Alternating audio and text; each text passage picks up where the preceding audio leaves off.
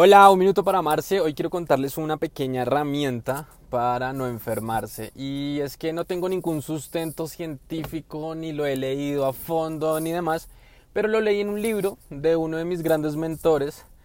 Em, y decía algo muy chévere. Y era que él creía en el poder de las palabras. Y yo también lo creo. Creo en el poder de las palabras y de la mente.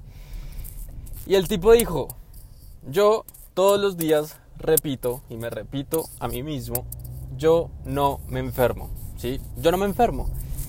Y desde el momento, quiero que escuchen, desde el momento que lo empecé a hacer, nunca más me volví a enfermar, ¿sí? Hace ya un tiempo me di una gripa, pero de resto, nunca, nunca más me he enfermado de nada del estómago, de esas virus que supuestamente dan.